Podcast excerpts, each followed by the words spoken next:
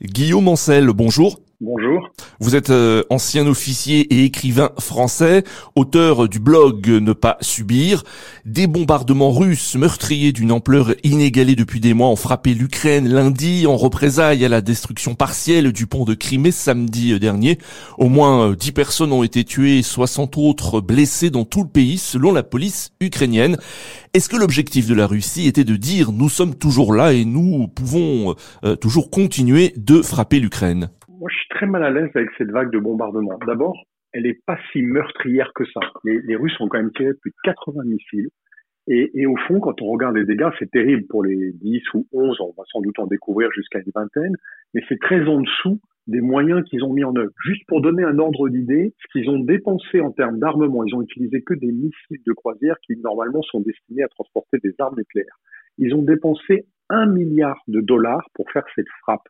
Et quand on voit les dégâts qu'ils ont commis, on se dit c'est à la hauteur de leur armée. C'est-à-dire qu'en plus, même quand ils veulent terroriser les gens, ils sont assez nuls. Cependant, est-ce que ces frappes en Ukraine donnent l'impression de revivre les premiers jours de la guerre euh, en début d'année? Est-ce pour vous comparable? Non, en fait, c'est bizarre. J'ai entendu des Ukrainiens hier qui le disaient très bien.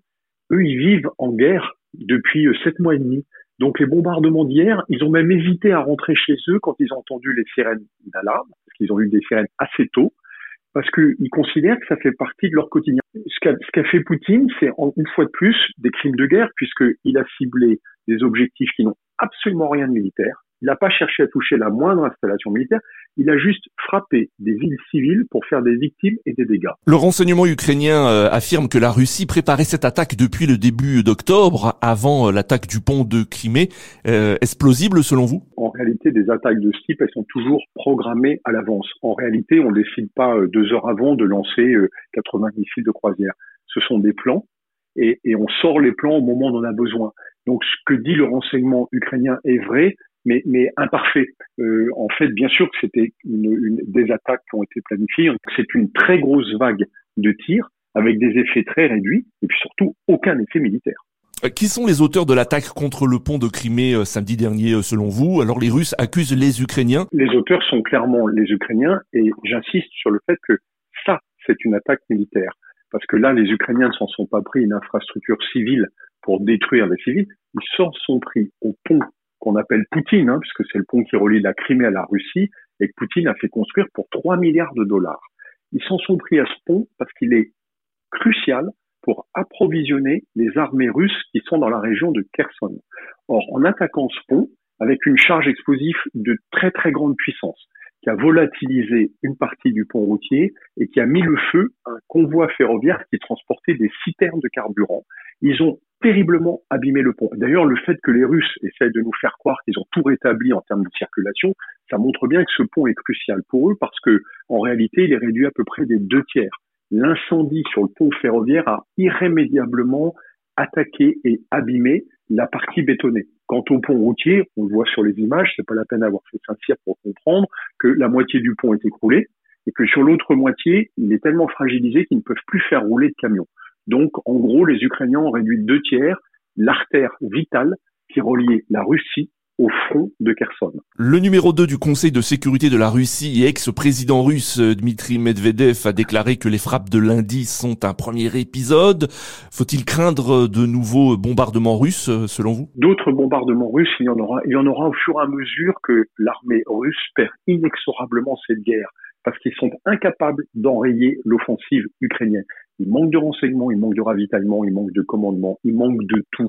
Et donc ce que dit MVDF est sans intérêt. Est-ce que le président russe Vladimir Poutine peut utiliser des armes nucléaires pour reprendre le dessus dans cette guerre? Ça, c'est une question qui nous interroge tous parce que rationnellement, non. S'il utilise des armes nucléaires, même euh, des armes de petite puissance, mais qui sont des milliers de fois plus puissantes que toutes les armes dont on dispose actuellement, les Américains ont prévenu qu'il y aurait une frappe massive de l'OTAN non pas avec des armes nucléaires, mais avec des armes classiques, pour finir de détruire ce qui reste de l'armée russe. Donc, rationnellement, Poutine ne devrait pas utiliser d'armes nucléaires, sinon il sait qu'il a irrémédiablement perdu la guerre. Néanmoins, ce qu'on voit bien depuis le début du conflit, c'est que Poutine n'avait pas intérêt à envahir l'Ukraine, il l'a quand même fait. Donc on peut mettre en doute sa rationalité, ou plutôt se dire qu'il a une rationalité qui nous échappe totalement, et par conséquent le risque nucléaire est important quand Poutine à mon avis, assez rapidement, va se retrouver sans issue.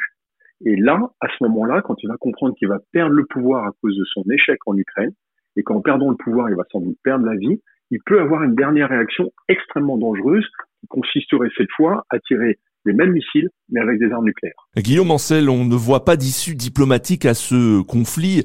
Comment on peut s'arrêter cette guerre, euh, d'après vous? Pour moi, aujourd'hui, il n'y a plus qu'une seule issue, parce qu'en réalité, il n'y a plus d'issue militaire. La seule issue militaire, c'est que les Ukrainiens vont gagner. Les Russes ont fait, pardon, Poutine a laminé son armée en Ukraine, et donc il n'a plus de carte militaire. On l'a bien vu avec sa vague de bombardement, c'est pas ça qui va arrêter les Ukrainiens, bien au contraire. Il n'a plus d'issue diplomatique parce que même les grands pays comme la Chine et l'Inde, qui avaient été plutôt bienveillantes à son égard, ont, retenu leur soutien. Ils ne veulent pas être embarqués dans son échec. Et enfin, il s'est mis à dos sa population en essayant de les mobiliser pour une guerre dont les Russes ne veulent pas, parce qu'ils savent très bien que c'est la Russie qui envahit l'Ukraine et pas le contraire. Donc, ils n'ont pas l'impression de se défendre. Et donc, la seule issue de Poutine, en fait, c'est d'être écarté par son régime. Je pense même qu'il sera éliminé par le régime russe. Guillaume Ancel, merci beaucoup d'avoir répondu à nos questions. Merci et à bientôt. Je rappelle que vous êtes ancien officier et écrivain français, auteur du blog Ne pas subir.